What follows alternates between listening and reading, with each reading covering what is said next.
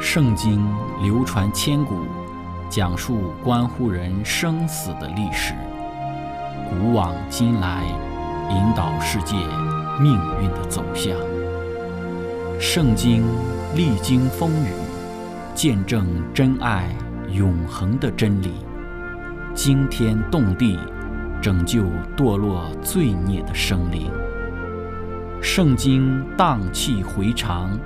感动铁石心肠的生命，坚往之来，翘首以待基督的复临。希望福音广播电台圣经系列解经节目《开卷有益》，让我们翻开这本千古奇书，去领悟其中可以扭转人生的真理。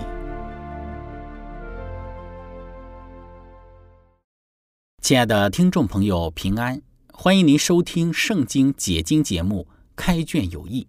我是您的朋友志成。今天我们学习的圣经是在《创世纪》的三十四章十八到二十九节。经上记着说，哈姆和他的儿子事件喜欢这话。那少年人做这事并不迟延，因为他喜爱雅各的女儿，他在他父亲家中也是人最尊重的。哈姆和他儿子事件到本城的门口，对本城的人说：“这些人与我们和睦，不如许他们在这地居住做买卖。这地也宽阔，足可容下他们。我们可以娶他们的女儿为妻，也可以把我们的女儿嫁给他们。唯有一件事我们必须做，他们才肯应允和我们同住，成为一样的人民，就是我们中间所有的男丁都要受割礼，和他们一样。”他们的群畜、货财和一切的牲口，岂不都归我们吗？只要依从他们，他们就与我们同住。凡从城门出入的人，就都听从哈姆和他儿子事件的话。于是，凡从城门出入的男丁都受了割礼。到第三天，众人正在疼痛的时候，雅各的两个儿子，就是底拿的哥哥西面和利位，各拿刀剑。趁着众人想不到的时候，来到城中，把一切男丁都杀了，又用刀杀了哈姆和他儿子事件，把底拿从事件家里带出来就走了。雅各的儿子们因为他们的妹子受了玷污，就来到被杀的人那里，掳掠那城，夺了他们的羊群、牛群和驴，并城里田间所有的，又把他们一切的货财、孩子、妇女，并各城中所有的。都掳掠去了，亲爱的朋友，今天我们一起学习的主题是立位与西面的复仇。开始学习之前，我们一起聆听一首诗歌《脚步》。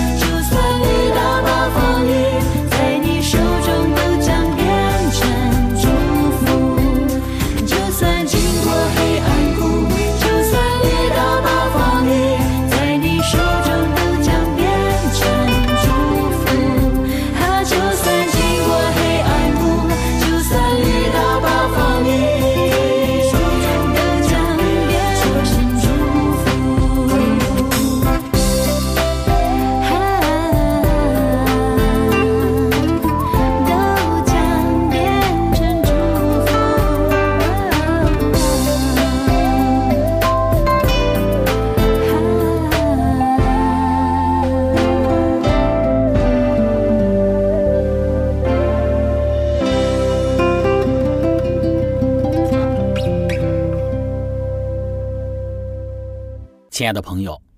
我们说，当哈姆因自己儿子事件玷污底拿的缘故，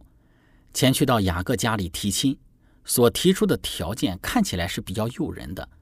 但雅各的儿子们拒绝了哈姆的提议。拒绝的原因是因为他们有自己的轨迹要执行，借着对宗教信仰忠诚的幌子，雅各的儿子们提出要事件全城的男丁都受割礼来执行自己的轨迹。圣经讲到，哈姆和他的儿子事件喜欢这话。那少年人做这事并不迟延，因为他喜爱雅各的女儿，他在他父亲家中也是人最尊重的。圣经注释当中说道，雅各的儿子们所提出的条件，在这两位求婚者看来似乎很合理，他们愿意立刻接受。但首先，他们是来到事件的城门口，就是公众聚会的地方。在那里向全城的人陈明了事情的来龙去脉，他们对雅各和他家的财富以及与他们联合所能带来的好处的生动描述，引起了人民对于这个计划的迅速的赞同。哈姆对事件城里的人说道：“这些人与我们和睦，不如许他们在这里居住、做买卖，因为这个地也宽阔，也可以容下他们。那么我们可以娶他们的女儿为妻。”那么也可以把我们的女儿嫁给他们，但是呢，唯有一件事情我们必须要做，他们才肯应允和我们同住，成为一样的人民，就是我们中间所有的男人呢，都要受割礼，和他们一样，他们的群畜、货财和一切的牲畜，岂不都归我们所有了吗？我们只要依从他们，他们就一定会与我们同住。亲爱的朋友。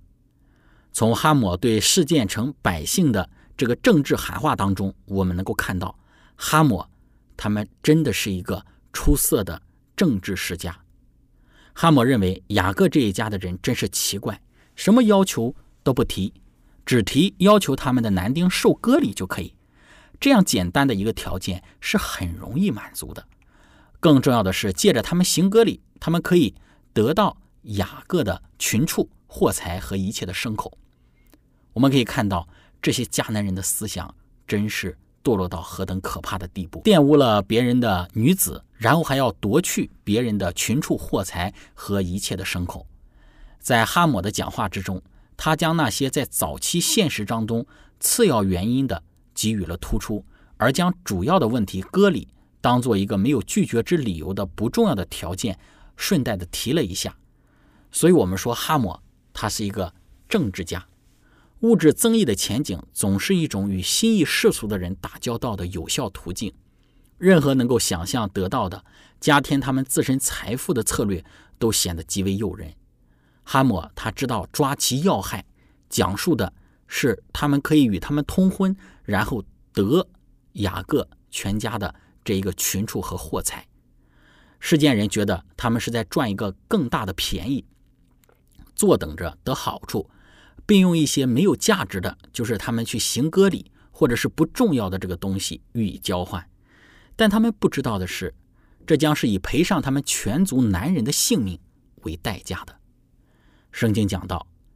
当哈姆在城门口出入的人都听从了他们的建议和他们的话的时候呢，于是凡从城门出入的男丁都受了割礼。到第三天，众人正在疼痛的时候。雅各的两个儿子，就是底拿的哥哥西面和利位，各拿刀剑，趁着众人想不到的时候，来到城中，把一切的男丁都杀了。到第三天，众人正在疼痛的时候，当事件人都受了割礼，割礼后的炎症和发烧，通常是在第三天开始发作。正当事件人如此无助之时，底拿的两个哥哥，也就是利位和西面。开始了他们的血腥的复仇，这一个残忍的屠杀显明了一个罪如何诱发另一个罪，就像在一片干燥的丛林之中蔓延的烈火一样。底拿的放荡导致了右肩，因为事件对底拿的右肩又导致了利位和西面两个兄弟的复仇和凶杀。起先只是事件对底拿的玷污，或者是对雅各这个家族的羞辱，但这样的行为却导致了。事件全城的妇女和儿童都成为了寡妇和孤儿。这段故事间接地证实了摩西他作为一个史学家的可靠性，因为摩西他自己就是一个利未人，但他并没有掩饰其祖宗品格上的污点。利未和西面又用刀杀了哈姆和他的儿子事件，把底拿从事件家里带出来就走了。圣经注释说道：“他们把底拿带出来。”底拿很可能被事件强迫的拘禁了起来。另外一个方面，也或许是事件他那多情的主动表示，可能也已经使底拿自愿的留在他的身边，将底拿从绑架他的人手中解救出来，固然是值得尊敬的，但借以达到目的的手段却是极端的卑劣的，像他们的父母双方的家族的祖先一样，雅各的儿子们表现出了一种。对宗教的热诚和肉体的情欲，以及对崇高的老练与卑贱的狡猾的奇怪混合。亲爱的朋友，我们从利位和西面对事件全城男丁的复仇，以及事件城里的人对眼前既得利益的在意这两个方面有一些的学习。首先，箴言书十章十二节说：“恨能挑起争端，爱却能遮掩一切的过错。”爱和恨。在这段的经文之中，形成了尖锐的对比。恨的力量乃是鼓动一些人蓄意通过散布谣言，在其他人之间制造纷争；而与此相反的是，有爱心的人饶恕并忘却，甚至放弃曾经因遭受痛苦而滞留的一些的痛苦，而且时刻愿意以善报恶。利位和西面明显的选择是恨，而不是选择去爱。不管事件的父亲哈姆。本着怎样的一种精神，对于上帝特选的民族雅各这一家来说，无疑的按照上帝的爱的原则来去面对，会带来完全不一样的结果。雅各自己亲身的经历可以给他儿子们一个最好的见证，证明爱能够带来的是平安与和睦，恨的话带来的必然是暴力和流血。以扫在面对雅各的回归，那么以扫可以有两个方面的选择。一个方面就是以武力对待曾经欺骗自己的雅各，而另外一个方面就是与这一位阔别二十年的兄弟握手言和。我们说，在上帝的干涉之下，最终以扫选择的是与雅各握手言和，而这样的结局是好的，而且带来的结果也是皆大欢喜的。面对事件给自己家族蒙受的羞辱，虽然雅各与事件的家族并不是亲兄弟的关系，但是原则是一样的，那就是在爱的氛围、饶恕的氛围里，才会带来好的、皆大欢喜的结果。但是用恨的方式带来的结果，一定是苦不堪言的。这是我们所学习的第一个功课。面对人的伤害，我们都有两个方面的选择，愿我们能够去选择爱，选择饶恕。第二个，从立位和西面的表现之中，我们所学习的功课就是：趁人之危的掠夺，无论在什么时候，都是应受责备的。当事件全城的男丁都在割礼的疼痛之中时，立位和西面带刀进城，趁人之危将事件男丁尽数杀尽。这一种趁人之危而行使欺弱的行为是必须要受到责备的。虽然立位和西面他们自认为有足够的理由去击杀这些加增羞辱给自己家族的事件人，但是他们所采取的行动是非常卑鄙、见不得光的。亲爱的朋友，我们从整个事件之中所学习的第三个功课就是。事件对底拿的玷污，却使得全部事件城的男人都赔上了性命。一个人的恶行带来的不是全族人的毁灭。不要以为罪恶的恶行会影响的只是自己，罪恶的行为其实它具有蔓延性。当人不能控制自己的欲望之时，欲望就会将人吞噬。先是底拿不能够控制自己好奇的欲望，想要与事件的外邦人不谨慎的交往。那么这种的交往就使自己陷入到了试探和危险之中。事件不能够控制自己肉体的欲望，玷污了底拿，这样的玷污使得雅各全家蒙受了羞辱。那么最终呢，也遭受到了利位和西面凶残的报复。而哈姆呢，却不能够控制自己自私的欲望，不肯对雅各家表达任何的歉意，最终陷入到利位和西面两个人所设的诡计之中。立位和西面不能够控制自己的仇恨的欲望，最终使他们的双手沾满了人血。我们看到整个事件之中，所有的人都没有适时的控制自己的欲望，保持清醒，最终罪恶一再的蔓延，造成了无数人生命的消亡，也造成了许多的家庭失去了丈夫，失去了父亲，失去了儿子。这就是罪恶的影响力。我们生活中一定不能小瞧了这一种的势力。一点的恶行能够带来灭顶之灾，一时的疏忽带来的可能是无法弥补的伤害。亲爱的朋友，分享到这里，我们一起来聆听一首诗歌，《活出爱》。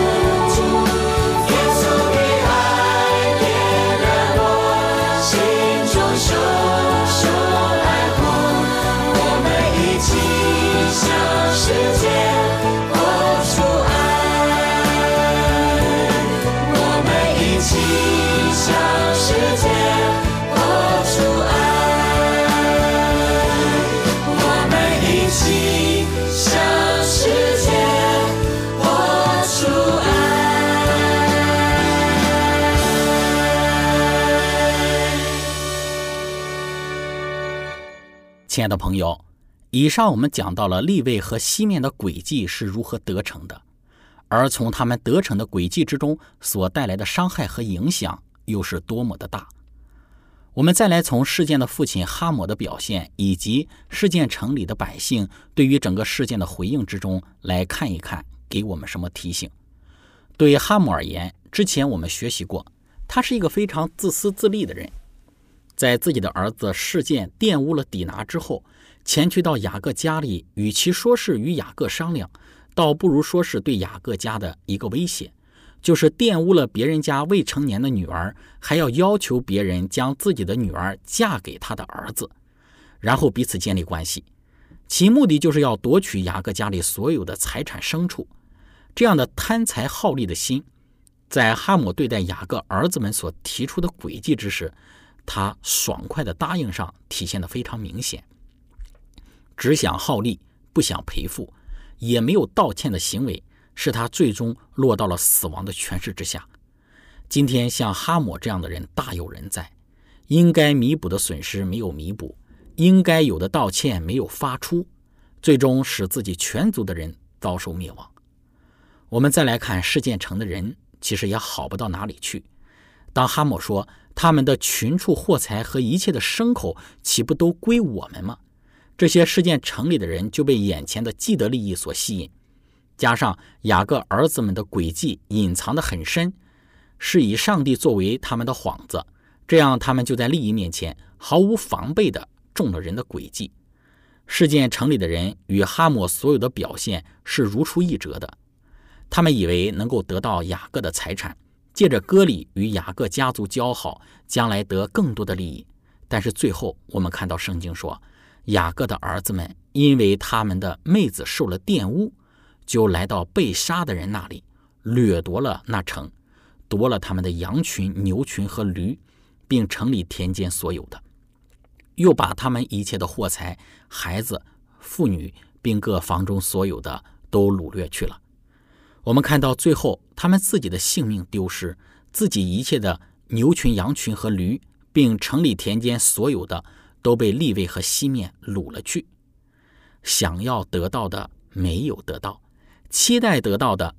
最后自己却连性命都赔上，变得一无所有。这就是事件城中的人，他们最后的下场。他们的结局提醒我们，只顾眼前利益的行为，最终将会带来何等悲惨的下场。一味的追求自己的利益最大化，而忽略了别人所经受的痛苦，这样的人生注定不是一个幸福的人生。而加害者利位和西面。在这整个复仇的这一个执行之中，其实里头充满了凶残和毫无怜悯的精神。他们作为上帝特选民族的一个后代，身上继承着极伟大的一个使命，就是要向周边的人宣扬独一真神的信仰以及这位真神的仁慈和怜悯。但是在他们的生命和生活之中，却体现的是如此的一个凶残，他们从这个角度上来讲，就是一个失败的一个表率。从这个角度上来讲，他们也不配得这选民的身份。